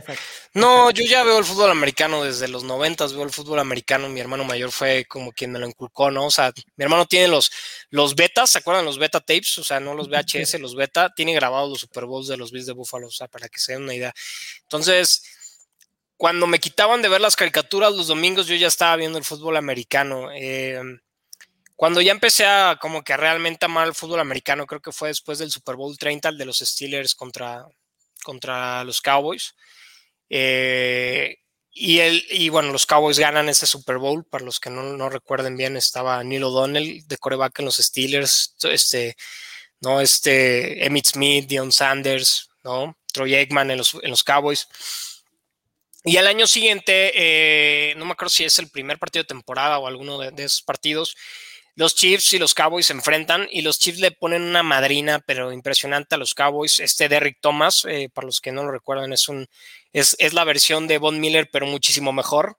¿no? Eh, más chingona. Es el jugador que hoy en día tiene el récord de más sacks en un partido, se lo hizo a los Seahawks, que veo que tienes tu banderina atrás. Eh, qué extraña combinación de banderines, por cierto, ¿eh? Seahawks y Patriots ahí atrás. Yo le voy a los Patriotas y Gaby le va a los Seahawks, o sea, son muy mal. Creo que está muy mal esa combinación, ¿eh? déjate digo. Pero bueno, ese es otro tema. Eh, Derrick Thomas ese día hizo como cinco sacks a Troy Aikman, les ganaron por una madriza y tristemente en ese momento dije, este es el mejor equipo al que le puedo ir. Eh, tuve una niñez muy dura por irle a los Chiefs, obviamente, este, perdían, perdían y en esa división, si, si mal no recuerdan, pues estaban los Broncos de Denver y de John Elway entonces me tocó ver los dos Super Bowls, ¿no? Que gana al final de su carrera John Elway, ¿no? Para mí era siempre perder, perder, perder. Después vino una mejor época con Trent Green, ¿no? Priest Holmes, ¿no? Es una época también de, mucha, este, Tony González, por supuesto, ¿no? O sea, Tony González es mi wow, ¿no? Eh, todavía incluso creo que lo pondría más, más por Travis Kelsey, a pesar de que Travis Kelsey ya, ya nos trajo un Super Bowl. Pero después ver este, lo de Patrick Mahomes es como, es como, una, es como un premio a todos esos años de sufrimiento de ser un equipo completamente de media tabla, ¿no? Eh, porque nunca hemos sido tan malos, los Chiefs nunca habían sido un equipo tan malo así como los Browns, ¿no? O como Cincinnati o como esos equipos, pero bueno, hasta dentro de hace muchos años este, todavía no ganábamos unos playoffs desde Joe Montana, ¿no? En ese campeonato de la conferencia americana. Eh, que, llegan a, perdón, que llegan hasta el campeonato de la conferencia americana y después, bueno, pierden contra justamente, no me acuerdo si son los Steelers o contra quién es el que pierden, pero sí, contra los Steelers. En los noventas, ¿no? Entonces, eh, a mí nunca me había tocado ver a los Chips ganar en postemporada, sino hasta que, vino Alex Smith y creo que fue contra los Tejanos de Houston y fue ese como el primer paso hacia adelante de esta franquicia de renovación. Y después vino Patrick Mahomes y pues bueno, ¿no? Yo no me pueden bajar de un de pedestal del, perdón, del futuro Salón de la Fama Patrick Mahomes. Eh, entonces ha sido una, una grata, eh, ¿cómo decirlo? Una grata experiencia de fan, ser alguien que, le fue un equipo malo durante toda su vida y que en los últimos años es la crema innata, ¿no? Eh, digo, espero que, puedan corregir un poquito el rumbo. La defensiva obviamente está súper guanga en los, en los chips, pero bueno, la, ha estado así inclusive los últimos tres años, o sea, no es como que ha cambiado mucho. Eh, creo que ha sido más el tema de, las entregas de balón, pero sí, esa es básicamente, en resumidas cuentas, mi historia de por qué soy un fan de los Kansas City Chiefs. Eh, obviamente Mahomes es un regalo del cielo y, y como fan, no, yo invito a todos los que quieran subirse al wagon de los Chiefs, por favor háganlo. Eh, son, se vienen 10 años buenísimos con Patrick Mahomes, eh, se los aseguro, a menos de que haya algo, algo muy drástico y que toco madera, espero que no pase así. Pero sí, los invito a todos que se vuelvan fans de los Chiefs, por favor. No como los Patriots, que es todo lo contrario. Los Patriots eh, estaban así, cling, cling, cling, cling, cling, cling, y ahora Sí, yo estoy de la otra cara de la moneda, ¿no? Ya vivimos esos años de locura y fueron hermosos, pero yo creo que también es importante no bajarte de ese tren, de ese equipo, porque, ay, a mí me choca el de, ¿a quién le vas? Pues al que gane. Ay, no, espérate. O sea, entonces yo puedo disfrutar muchos partidos y hay partidos que si no los disfrutas, ¿qué te está pasando? ¿no? O sea, y esta temporada nos han regalado unos Monday Nights y unos Thursday Night Football muy buenos, muy divertidos que aunque no sea tu equipo, te levantas del sofá. Pero mis patriotas, digo, yo con, con Mac Jones, este, ahí veo la luz, ¿no? Al final del túnel es muy difícil este, reemplazar a un Tom Brady y sobre todo verlo y es para mí es una locura, me da mucho gusto que lo que hizo con Tampa porque pues cerró muchas bocas de gente, ¿no? Porque hay muchos haters de, de los Patriots, pero los Patriots son otro. No, la verdad es que yo soy un amante de Tom Brady, ¿eh? déjame admitir que que soy un súper amante de Tom Brady, soy súper admirador de Tom Brady, de toda su carrera, se me hace, para mí es obviamente desde, desde que gana su cuarto Super Bowl, para mí ya es definitivamente ya era el GOAT. Eh, sí, muchos dirán, sí, no, estaba yo Montana, pero por obviamente el tiempo en que lo hizo, por cómo iba en su ritmo de su carrera, para mí ya, ya era el GOAT desde hace muchísimo tiempo. Y, nada, ¿no? Es, creo que para mí es el, emblema de lo que es la NFL, competitividad, ¿no? Ser competitivo, ganar, lo que es la cultura de ganar. Eh, nada representa mejor que Tom Brady. Y, su salida para mí fue como, como si le hubieran quitado el freno de mano ¿eh? de los Patriots, pues. Y, vean lo importante que fue que pueda tener alguien input en su equipo, ¿no? Porque se trajo a Gronk, ¿no? Se trajo a Antonio Brown, ¿no? Se trajeron a Leonard Fournette, ¿no? En esa temporada pasada. Y si recuerdan quiénes hicieron esos touchdowns el año, en el Super Bowl, ¿no? Fueron uno de Antonio Brown, ¿no? Leonard Fournette, ¿no? Con obviamente también la actuación que tuvo contra los Packers. Y también este Gronk con sus dos touchdowns, ¿no? Desde al principio. Entonces, para que se den una idea de lo importante que fue el, poder tener ese, input, ¿no? Muy contrario a lo que está pasando con Aaron Rodgers, ¿no? Y, los Packers y esa situación que, seguramente ya es el último año de Aaron Rodgers ahí y, que probablemente va a llegar un equipo muy similar a una situación muy similar como la de los Bucks, ¿no? Y que va a poder tener ahí qué decir él y a quién poder traer. Y justamente eh, se va a ver cómo también se va a ir el, freno de mano con Aaron Rodgers. Estoy seguro que va a ser una situación similar en un futuro. Entonces, eh, es un placer ver a alguien de 44 años triunfando de la manera que lo hace. O sea, va en piloto automático, ¿no? Tiene todo para volver a quedar campeón no me sorprendería si lo que hace le ve mejor. El tema de, que lo haya hecho con la rodilla mala el año pasado es impresionante. O sea, eso también. Eh, yo al principio de la temporada con los Bucks no llegaba a los balones y decía, ya, ahora sí le llegó, le llegó este padre tiempo a Tom Brady. Pero después de saber el tema de la rodilla y todo eso, y que ya ahorita está recuperado y ver ahorita cómo está jugando y cómo está poniendo pases, la verdad es que se le ve muchísimo mejor que el año pasado, ¿no? Es muchísimo más peligroso los Bucks que el año pasado. Entonces, mucho cuidado otra vez con Tom Brady. Sí, yo los veo contendientes en Super Bowl, pero ahorita es una pregunta que te quiero hacer. Pero quiero volver a los Chiefs antes de que nos vayamos, porque sé que eres muy objetivo y ves las debilidades y las fortalezas, ¿no? Yo soy una empedernida, te tengo que confesar, el único jersey que tengo fuera de mis patriotas es el de Patrick Mahomes. Y, Haces bien, muy bien. Y era el de Mahomes o el de Kelsey. Me encantan los Chiefs, tengo varias gorras de los Chiefs porque fuimos ¿Por qué no México. Es un mandarín de los chimes de los Seahawks. Quita el de los Seahawks. No, porque no, pues en mi casa me matan. Aquí quitamos a. En mi sala hay una bandera de los Twelves, imagínate. ¿De los qué, perdón? de los Twelves de Seahawks, la bandera de. Pero por qué, a ver, mi pareja le va a, a, Seahawks, entonces tenemos que tener la mitad. mi mujer también le va a los Seahawks. Mi mujer también, mi esposa también le va a los Seahawks, entonces. Entonces es casi que, pues, michas, ¿no? Obviamente yo soy la más fanática aquí de la casa, pero pues, ¿qué hacer? Pero con los chips, a mí me, me saltaron las alarmas, Katsuo, y quiero que tú me digas si estoy en lo correcto o incorrecto. A mí es un disfrute ver a ese equipo. Yo creo que todos los que nos gusta la NFL, y si alguien dice lo contrario, que no disfruta ver a Tyreek Hill, a Kelsey, a Mahomes, a Andy Reid, a su defensiva, que ahorita está muy flaca, todas las otras armas que tiene, porque las tiene Clyde edwards tiene a Hartman, a mí me encanta Hartman en lo personal. Es una locura verlos. ¿Y qué está pasando? Van a final de su división, traen unos Chargers que, bueno, los aplastaron los Ravens ahorita. A los Broncos no les creo, pero los Raiders pueden pelear. Y digo, ya van nada más un partido que para Mahomes, sé que Mahomes va a intentar sacar todos los partidos que restan, pero tú los ves terminando arriba los Chargers. Sí, sí, sí los veo todavía con posibilidades de quedar arriba. No quiere decir que, que, sea, o sea, que lo asegure, ¿no? Y que diga, este, nadie se preocupe. Creo que sí, la defensiva es, un tema muy grave. Y, pero más que la defensiva, eh, porque no ha cambiado mucho cómo funciona la defensiva a la del año pasado. Eh, es, es, la ofensiva, ¿no? Y son las entregas de balón. Han sido, para los que han visto a los Chiefs todas estas semanas, porque digo, yo obviamente no me los he perdido en una semana, eh, las entregas de balón, la cantidad de fumbles, ¿no? Y de malas decisiones, incluso de Patrick Mahomes, ah, es muy notable. Y eso los ha afectado incluso más que la defensiva, ¿no? Eh, pongo un ejemplo, ¿no? este partido contra Washington. Hay una jugada antes de terminar la primera mitad donde presionan a Patrick Mahomes y avienta el balón, ¿no? Eh, y termina siendo una intercepción completamente innecesaria. ¿No? Finalmente pudieron, lo pudieron, se pudo haber comido el sack y patean un gol de campo con uno de los mejores pateadores de la liga, que es Harrison Butker, ¿no? Eh, aún así pudieron darles la vuelta sin problema alguno, ¿no?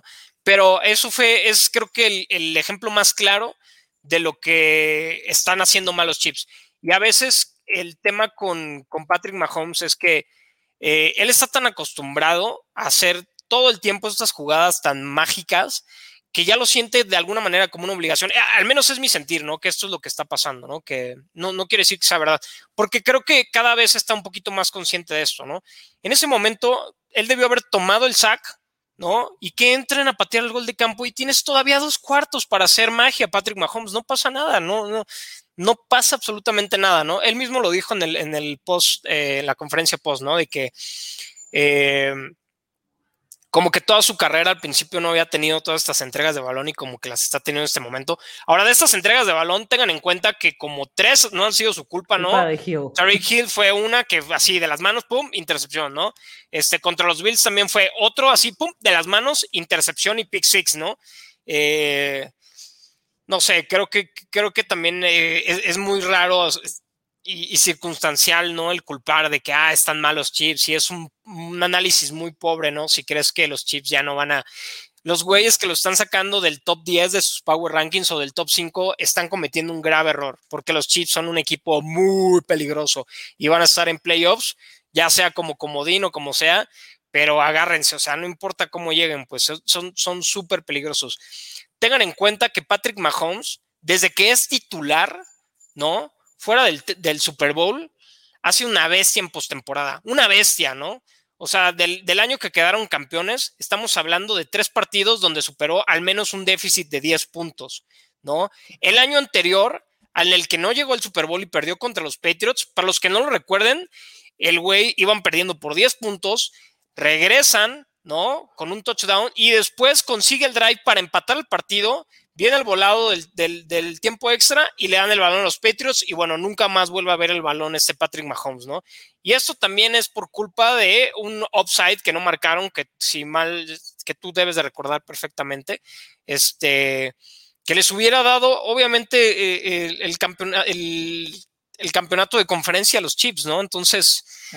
Eh, o sea, D Ford ahí no, perdón, pero, pero eso fue un robo. No, no, no, no, no puedo creer que me acuerdo de eso y fue completamente un robo. Pero bueno, o sea, estás hablando de que Patrick Mahomes eh, en realidad ha puesto en posición de, estar en el Super Bowl tres años consecutivos a su equipo, tres años consecutivos, ¿no? Eh, ¿Quién más ha hecho eso? Pues, ¿no? Y, de los partidos que ha regresado con ese déficit, por ejemplo, ha superado figuras como Kurt Warner de toda una carrera de partidos de superar un déficit de 10 puntos, ¿no? Para que sea una idea de, de verdad el Hall of Fame que, es Patrick Mahomes, ¿no? Entonces, es de verdad el jugador más especial que yo he visto en toda mi vida viendo fútbol americano, ¿no? Y, no tengo tan poquito viendo fútbol americano en realidad. Eh, sí creo que como fanáticos de la NFL es una obligación verlo. Eh, porque eh, hace cosas espectaculares. En ese partido contra Washington, eh, hace una, una, burla, se quita, no me acuerdo si, si es este, se me olvidó el defensive end, ¿cómo se llama? Este, a, Young, ¿no? O a otro defensivo, no me acuerdo cuál, y vuelve a cruzar un pase a Tariq Hill, ¿no? Que terminaron marcando, creo que hay un castigo, no me acuerdo qué fue, pero esa jugada no la hace nadie en la NFL en este momento, nadie la puede hacer, pues, ¿no? Nadie puede hacer eso que hizo ahí Patrick Mahomes. Eh, no, o sea, ni Kyler Murray ni nadie lo puede completar ese pase, pues, ¿no? Entonces digo, es para que como que se den una idea de verdad de, la historia y de, lo, de un jugador tan elite, tan importante. Es, es una, estamos viendo un hito en el que simplemente la posición va a cambiar, ¿no? Yo no había visto ahora tantos corebacks que están haciendo el, lanzar el balón sin ver, ¿no? Los sidearm, este, los pases este, de lado, ¿no? Que ya los hace mucho Lamar Jackson también, a Matthew Stafford ya también ya lo hizo. Eso nadie lo estaba haciendo hasta que Patrick Mahomes lo empezó a hacer. Entonces, eh, es para que se den una idea de cómo está revolucionando él mismo la posición, ¿no? Y eso es este es historia, pues, ¿no? Cuando, cuando tengan nietos y vean la NFL, le van a poder contar, oh, yo, yo veía a Patrick Mahomes así, cuando, o sea, de verdad es, sería muy mal desaprovecharlo. Entonces, no, no descarten a los Chiefs porque yo creo que se van a recuperar y aparte, este, todavía les falta el segundo partido a todos esos equipos que ya le ganaron justamente de la división. ¿Quién va a llegar? Te doy dos equipos de cada conferencia. Ok, venga. De la nacional, ¿a quiénes ves en, en el Super Bowl? Y de la americana, ¿a quiénes ves en el Super Bowl? ¿Dos y dos? ¿Doy dos y dos? Ajá. Ok, me gusta, me gusta mucho de la nacional, me gustan los Rams y me gustan los Bucks. Esos son mis, mis gallos para la nacional. Eh, y creo que como que se van a enfrentar en playoffs y ahí es donde Tom Brady le va a dar una madriza a los, a los Rams, ¿no? En venganza a lo que acaba de pasar hace dos semanas. Porque Brady, no pierde dos veces. Brady casi no es así vengativo, entonces eh, seguramente va a pasar algo así. Y del otro lado, en la americana, sí creo que los Chiefs van a estar ahí. Y el otro contendiente que veo, este, para mí, híjole, este, el, otro está complicado, pues me, gustan mucho los Ravens, aunque creo que esa defensa no es lo que mostró y esa ofensa tampoco es lo que mostró, pues, o sea, se me hace que, en postemporada Lamar Jackson tiene que dar ese paso de calidad. Eh, ya lo vimos en, dos excelentes temporadas, ¿no? La, pasada y la antepasada. Eh, sobre todo la antepasada, pero creo que tiene que dar ese salto de calidad en postemporada, ¿no? Y si no lo puede dar, entonces, este no. Pero esos son mis dos gallos. Me gustan los Ravens, los Chiefs y me gustan los Bucks y me gustan los, los, este, muchos me van a decir, ¿dónde están los Bills de Buffalo, no? Eh, no lo sé. Creo que otro jugador que no he visto aparecerse en postemporada es Josh Allen y creo que veo más evolución. Eh, no más evolución, porque Josh Allen evolucionó desde el año antepasado. Simplemente Josh Allen está manteniendo su nivel del año pasado pero veo más evolución en Lamar Jackson. Lamar Jackson creo que está poniendo pases que no ponía. Y aparte, Lamar Jackson es más peligroso. Y Josh Allen también es muy peligroso corriendo el balón. No me malinterpreten, es muy peligroso también, es muy atlético. Eh, no se vio ayer en la cuarta y uno, pero bueno. Eh, no, pero, pero creo que Lamar Jackson es, es es todavía ese jugador más explosivo, ¿no? Y gran reflejo fue ese, ese partido de los Colts, ¿no? Contra los Colts es impresionante, iban perdiendo por 16 puntos faltando 12 minutos, ¿no? Y el, y el regresar de ese déficit eh, requiere de, de, de, muchos aguacates. Entonces, creo que, creo que Lamar Jackson tiene ese nuevo mindset para así esos partidos, ¿no? Que perdían, ahora sí ganarlos, ¿no? También el, el de donde acercan ¿no? A, este Justin Tucker contra los Lions, ¿no? Eh, el partido incluso contra los mismos Chiefs, ¿no? Entonces, han sido partidos donde él ha, tenido que superar adversidad. Ahí superó un pick six de Tyron Matthew, ¿no? Eh, otra intercepción más adelante y aún así pudo llevar a su equipo y a su equipo de equipo a ganar, ¿no? Entonces, eh, y Josh Allen, en su contraparte, de repente, pues contra los Steelers no se vio, ¿no? y también creo que eh, el, partido, el partido pasado, el de ayer, fue buenísimo, pero eh, no fue el, Josh Allen dominante que debió haber. O sea, que, lo, que la ofensiva de los Jets dominó a la de los Titans, ¿no? Por ejemplo, ¿no? O, sea, eh, es un partido que creo que debieron haber dominado mucho mejor. muy circunstancial, ¿no? Como es el momentum en el fútbol americano por todo lo que Derrick Henry ofreció el día de ayer pero a mí sí me gusta más. Ravens, Chiefs, Bucks, Rams. Perfecto. Por la parte de los del invicto, porque ya no son los, y del que no ha ganado ningún partido, ¿quién crees que le quite el invicto a Cardinals? Uy, necesito, a ver, déjame, déjame ver rápido el calendario. Aquí lo tengo. Si me das dos segundos, nada más quiero ver quién. Te voy a a ver si después regresamos y decimos, ah, mira, tenía razón o no tenía razón. Igual es la próxima semana, ¿no? Pero no, sé. A ver, vamos a ver, Cardinals, aquí está. Eh, van contra los Texans. No, los Texans no van a ser. En la semana 8, Green Bay les va a quitar lo invicto. Yo también creo que, lo, dije el lunes, creo que yo también creía que Aaron Rodgers les podía quitar el invicto sin problema. Sí, creo que sí, es eh, definitivo. Y de ahí en fuera, los ves, ¿qué otro partido los ves perdiendo? ¿Qué otro partido los voy perdiendo? A ver, que tenemos el calendario por aquí. Se me hace que vuelven a perder contra Carolina el 14 de noviembre. Ajá. Contra los Rams en Monday Night Football el 13 de diciembre. Que por cierto, ahora nunca lo va a transmitir en vivo desde el partido para que no se pierdan ahora nunca la gente que esté en Estados Unidos. Eh, y listo. Creo que esos, esos, y los Cowboys, los Cowboys el 2 de enero también, creo que se los van a, se los van a atorar. Y También el 9 de enero, en la última semana, si están peleando todavía ahí algo, los Seahawks, los Seahawks también, pero probablemente igual y Kyler Murray puede ser que esté incluso sentado, ¿no? Claro. De, parte de Detroit, ¿crees que ganen?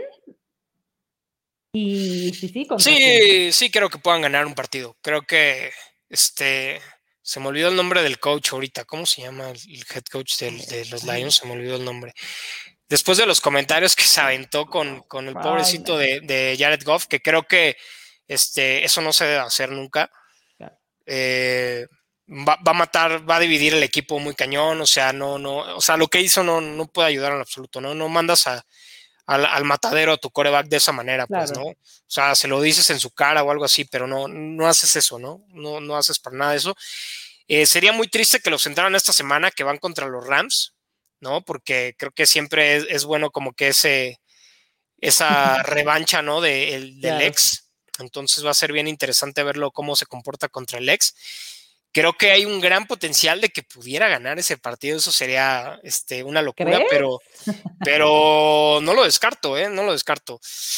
Eh, obviamente, si me pones una quiniela enfrente, pues no, ¿no? Voy a poner que los Rams les van a ganar y van a cubrir el spread de que seguramente les van a dar de 14 puntos, pero bueno, he visto cosas más locas en la NFL. ¿Dónde pueden ganar más fácil, o sea, ya siendo muy más objetivos? Yo creo que contra Chicago en el segundo. Ok. Eh, contra Atlanta también al final de la temporada, ahí también tienen posibilidad. Eh, y creo que esas van a ser sus mejores oportunidades para ganar un partido esta temporada, porque sí, su calendario está pinta complicado. Correcto. Capsule, tu predicción loca de esta semana 7. Mi predicción loca, o sea, mi como bold prediction en fantasy fútbol o de, la semana, de qué, de Lo que, tú quieras. Puede ser de fantasy de tal jugador que da top 5 en su, en su rango, pues, en su categoría, en su posición más bien. Este, no sé, la hace dos semanas dijeron que los Giants le iban a ganar a los Cowboys. O sea, algún partido que se vea imposible de que lo saquen, que sabemos que en la NFL nada es imposible. Mm, Algo así que no se vea. Y, que sea realmente loca, porque luego Kelsey top 5, pues esa puede No, no, no. Semana pues tras semana, ¿no? Ya te caché, ya te caché. puede ser de lo que sea. Mm. Ahí te va. Este, Marquez Callaway va a meter dos touchdowns y va a tener más de 100 yardas contra los Seahawks. ¿Está loca o no? está muy. Sí. Porque ya vuelve Thomas también, ¿no? No todavía, no, todavía no regresa Michael Thomas. ¿No va a volver? Todavía esta semana no. No, esta semana todavía no. Va a ser un par de semanas más. Eh, pero no, no estuvo tan loca, ¿verdad? Espérame, no, siento que no estuvo tan pues, loca. Pues. Puedo, puedo mejorarlo, puedo mejorarlo. A ver. Eh, vamos a ver.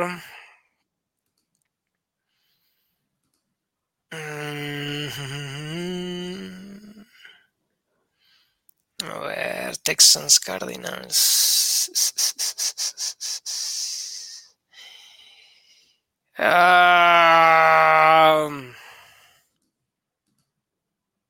Híjole, me, lo pusiste complicado, pues quiero, quiero ser realista, o sea, no quiero decir algo como Giants le va a ganar a los Cowboys, pues, o sea, quiero algo que sí se pueda dar, pues, verdaderamente. Sí, sí, sí, dentro de la locura, obviamente, la tienes que ver. Este, ahí te va. Ahí te va, en el, en el bowl de los novatos Jets contra Patriots, ¿no? Este, los Jets, los Jets le van a dar la vuelta a los Patriots. Va a ganar este mi güerito. Mi güerito. Zach Wilson va a ganar los Jets a los Patriots con todo y el historial de que tiene este Bill Belichick contra corebacks novatos. Esa es mi bold prediction. Ay, no me gusta nada tu bold prediction. Tenía que hacerlo un poquito que, que fuera contigo. Ay, qué locura. Yo espero que nos levantemos este año, la verdad. Pero bueno. No lo ¿Qué más? obviamente. ¿Qué más me tienes, Dime si sí para ir a prender una luz porque ya me quedé aquí en penumbras. Sí, nada más te iba a decir para finalizar cinco nombres de jugadores de, NFL y que me dijeras, los puedes escribir solo con una palabra. ¿Tú me los vas a decir o yo te los voy a decir? No, yo te los voy a decir. Ok. Solo puedes decir una palabra. Ok, una palabra. Venga. Andy Reid. Pero ese no es jugador, ese es coach. ¿Por qué me cambias la movida? No, está bien. No, estoy molestando, está bien. Andy Reid, este, genio. Tim Tebow. Mm. Overrated. O sea, de siempre, pues. No, Tim Tebow, ¿qué puede ser? Es que no, no puedo pensar en otra cosa más que híjole, no, pues sí, overrated, pues, ¿no? Porque no, no, no, nunca lo vi con el potencial para la NFL, la verdad. obviamente, hoy en día está claro, pues, solamente al principio de la temporada es como que siempre lo que recuerdo, pues. Perfecto. Kyler Murray. Chaparro. Qué grosero. Yo soy chaparro, más mucho. Él está alto, pues es una persona de un ochenta y tantos, ¿no? Yo mido unos setenta, pues no puedo. Pero, o sea, creo que ya no se vuelve tan ofensivo después de eso. Patrick Mahomes. Único. Único. Y Russell Wilson. híjole, quiero cambiarla de Tim Tebow y ponerle sobrevalorado a Russell Wilson. Quiero ponerle sobrevalorado a Russell Wilson y a Tim Tebow ponerle algo así como... Ah, ¿Cómo ponerlo? Como... ¿cuál, es la palabra para que sea llamar la atención nada más, pues? ¿Para Russell? Siento que...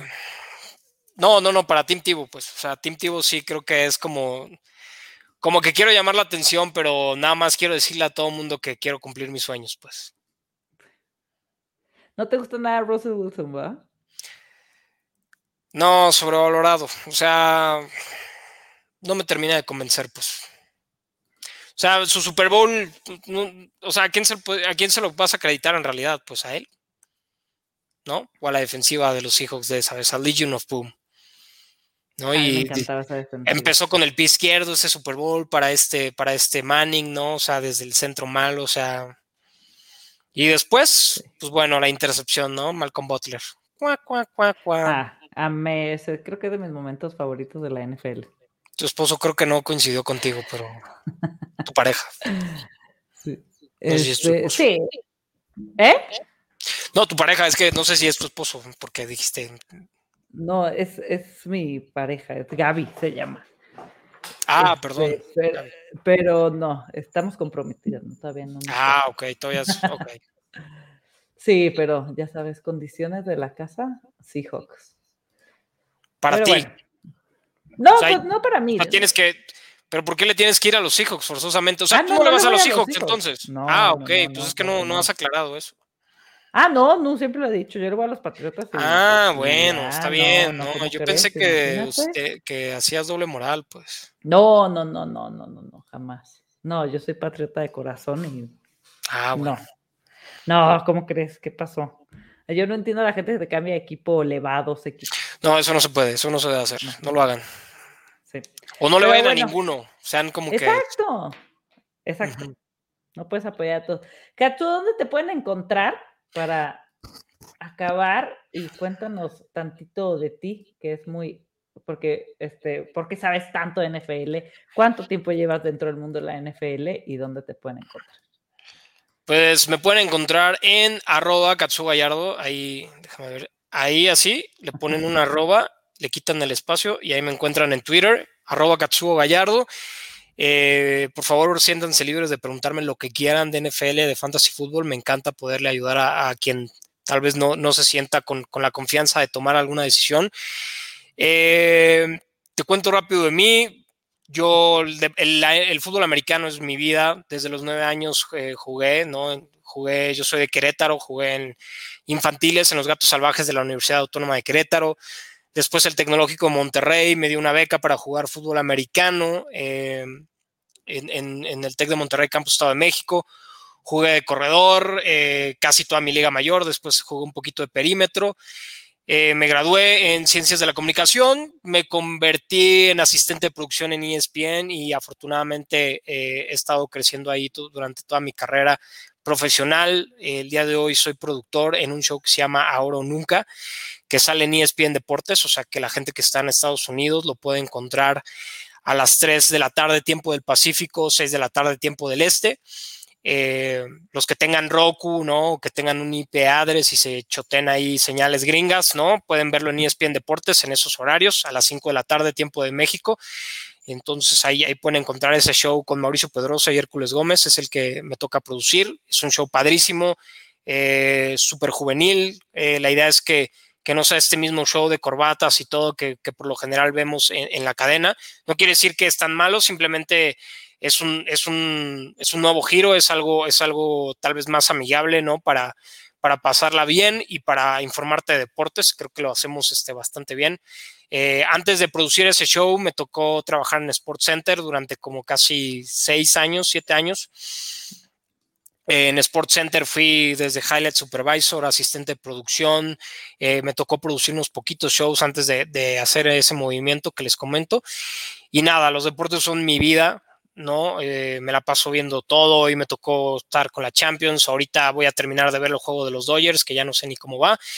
Eh, me encanta, me encanta todos los deportes, me encantan muchísimo. Obviamente la NFL es mi, mi, mi, primer amor, ¿no? Mi primer deporte, el fútbol americano, lo amo, me encanta y, y, pues nada, es, no puedo hablar de otra cosa, ¿no? O sea, la verdad es que soy una persona súper inculta, no, no leo libros, no veo no nada, veo un chingo de deportes, me divierto un chingo viendo deportes y, y nada, lo, lo, único, todo lo que consumo literariamente es en tweets y en artículos de deportes, entonces tal vez suena muy triste mi vida este, en ese aspecto, pero bueno, así, no, así me las gano. Sí, claro, vive de eso y aparte, yo creo que todos los que estamos por aquí también, yo soy igual, me choca leer, pero todo el día puedo estar viendo. No me choca leer, eh, o sea, sí tengo mis libros no, y todo, no. pero. Y leo, leo, muchas cosas de deportes, ¿no? Sí leo muchos, muchos libros de deportes, pero. Pero bueno, ¿no? O sea, no. Sí, a eso me refiero. Yo no puedo agarrar un libro largo o grande y ponerme, o sea, ya estoy pensando en. Y ya hay un partido de. Y ya no. no o sea, la, la última obra literaria que leí probablemente fue, fue Harry Potter. Así, ¿no? Todos los otros libros que he leído, son, o sea, y he leído muchísimos libros de, de, deportes, eso sí, de deportes leo muchísimo. Este, el último que, que por ahí leí es este, eh, por ahí la, la, la, autobiografía de, de uno de mis héroes, definitivamente, que se me está yendo el nombre ahorita, el que siempre está en todos nuestros Sunday Night Football, este Al Michaels, Al Michaels, se lo recomiendo muchísimo.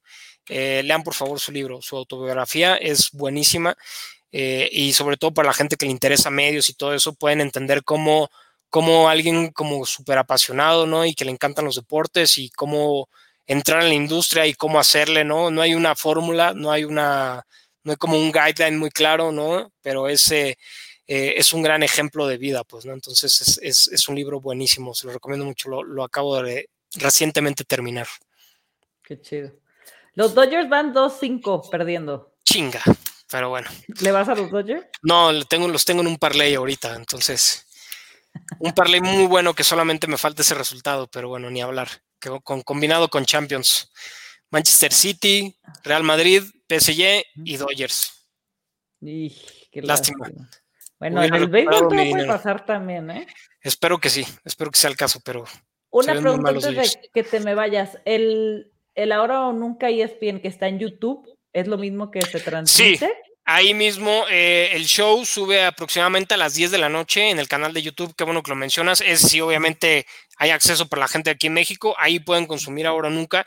Tenemos invitados buenísimos siempre. O sea, hemos tenido a Slatan, hemos tenido a Tyson Fury, hemos tenido a quien les gusta, a Austin Eckler, ¿no? O sea, eh, de lo que se puedan imaginar hemos tenido invitados. Entonces, tenemos muchos, muy buenos invitados de Liga MX. Hemos tenido al Pio Herrera, eh, no sé, ¿quién, ¿quién, recientemente hemos tenido también padrísimo. Por ahí vamos a tener a O'Shea Jackson próximamente, que es el hijo de, de, de, de, Ice Cube, ¿no? Para los que les guste, obviamente, el rap. También hemos tenido gente de, The Morning Show, ¿no? Esta serie de Apple. O sea, tenemos de todo, desde pop culture, deportes.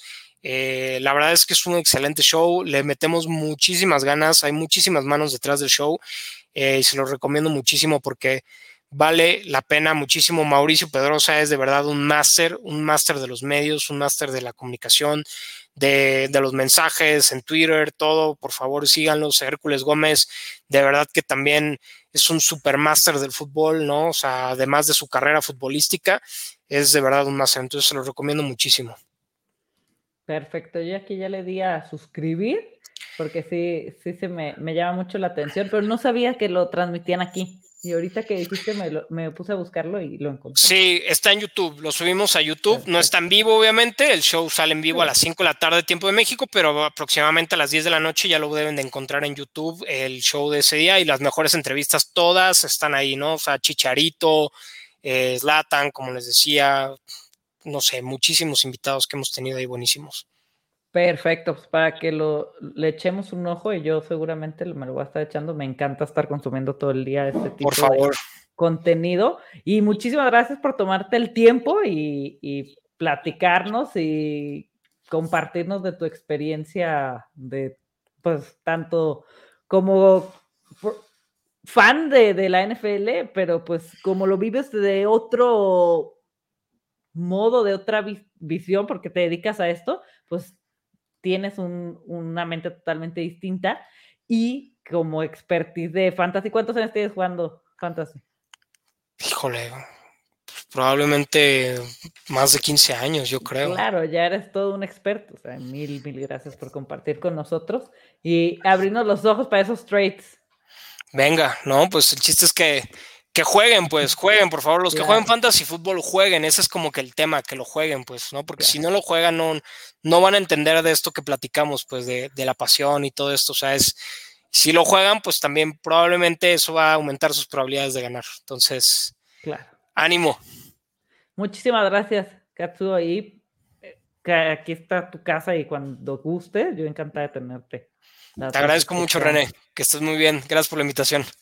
Igualmente, que estén muy bien todos, saludos y a disfrutar de estos dos días sin NFL, porque el jueves vuelve la semana 7. Venga. Que muy bien. Ánimo, hasta luego, gracias. Bye. Bye.